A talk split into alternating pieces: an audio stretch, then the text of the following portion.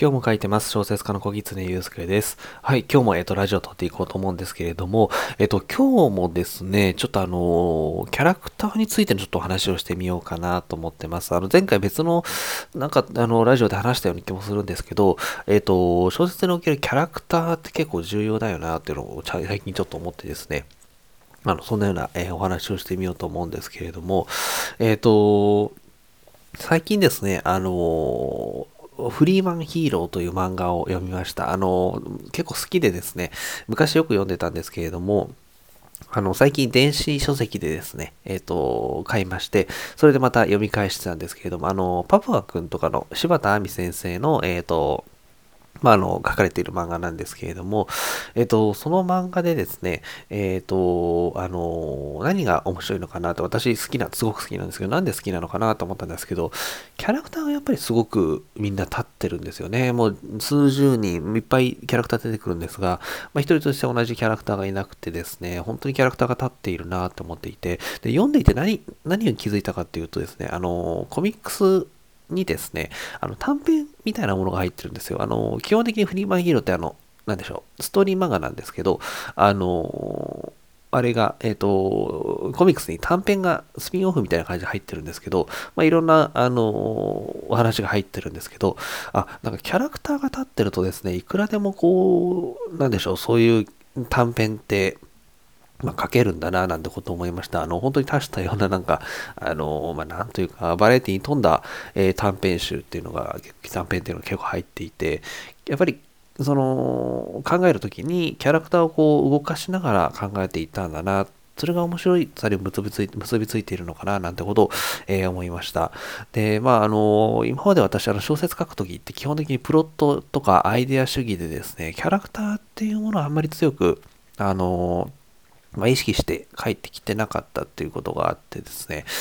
そのキャラクターについてちゃんと考えることって割と大切なんじゃないかなってやっぱりっていうふうに思い始めてですね、最近あの、まあ、何か作品書くときもですね、ちょっとキャラクターどんな人だろうなっていうのをちょっとこう考えるように、えっ、ー、と、しています。まあ、ショートショートとかだと結構そのスターシステムみたいな感じで、あの、まあ、女性のこれぐらいの年齢層の方だとこんな感じみたいな私の中でキャラクターっていうのはあるんですけれども、あの、ただですね、あの、まあ、ショートショートの中でもですね、キャラクターを出すメリットっていうのがあるなっていうふうに思っていて、まあ、例えばですね、あの、私今、小柳博士っていう、まあ、ちょっと変なものを発明する博士みたいな、まあ、そのような、えっ、と、博士を出したりとか、えー、私立探偵の小田貫真二というキャラクターをちょっと作ってみたりとかして、たまにそういう、えー、主人公が、まあ、小柳博士だったり、っていうような、あまあ、主人公は小柳博士じゃなくて、主人公、小柳博士のところに遊びに行く人みたいな感じなんですけど、まあ、固定のキャラを出したりみたいなのをしてるんですけど、ショートショートをですね、えっ、ー、と、読む人にたまに言われることがあってですね、あの、ショートショートって毎回やっぱり短くて違う話だから、なんて言うんでしょうね、そのお話のその切れてしまうことがですね、ちょっとこう読み、ある意味読みづらいってことを言、言われることもありまして、まあ、それは非常によくわかるんですよね。あの、小編とかだと、基本的にこう決まった主人公とかの目線で送っていくんですけど、ショートショートってやっぱりえー、まあ、何十本という作品がある中で毎回主人公が違ったりするので、その毎回その切り替わっちゃ、視点とかも切り替わりますし、それにがちょっと世話しなくて読みづらいってことをあのおっしゃられる方とかもいらっしゃってですね、まあそういう時にですね、その、例えば小柳博士とかがちょっと知ってるよキャラクターが出てくるとですね、またそれが、あの、読みやすさにつながったりですとか、あ、小柳博士だ、みたいな、まあ、ある意味本当にドラえもんみたいな感じで、ドラえもんって毎回違う道具でできて、あの、やることことも違うんですけど、ま、まあ、登場人物って同じだから、読みやすさっていうのがあるんで、あれが全部こう、いつも違う主人公だと、まあ、なんかちょっと、えー、読みづらいって感じる方もいるのかなって思うので、そういう、そのショートショート感の、えー、橋渡し的な存在で、えー、キャラクターっていうのを作ってあげるのもいいのかなと思ってます。で、長編っていうのは、やっぱりキャラクターが立ってるとですね、それぞれ、その、いろいろこう、まあ、なんですかね、この人とこの人とはこんな感じで出会うかなとか、会話するかなみたいな風に考えたりですとか、あとは、あの、そのキャラクターごとのその心情というか、そういうものもですね、掘り下げていくと、やっぱり長編って、あの、そういう心情とか、結構細かく書けるっていうのはいいところだなっていうふうに思ってるので、まあそういうふうな、えー、点でもいいと思いますし、っていうのがあるんですよね。はい。なので、そのキャラクター、本当に前までそのキャラクターっていうものをですね、作り込んで、えー、書くってことがなかったので、その、なんて言うんですかね、キャラクターが例えば、あの、勝手に動くとか、まあそういうようなことっていうのはほとんど私の中ではなかったんですけど、なんかそういうふうにキャラクターを作って動かすっていう方が、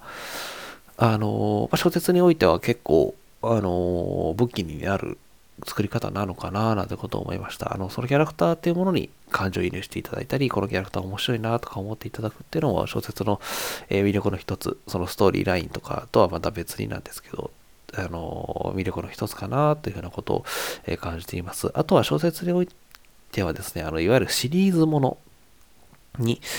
まあもちろんしやすいできる可能性があるっていうのはいいと思います。シリーズものって、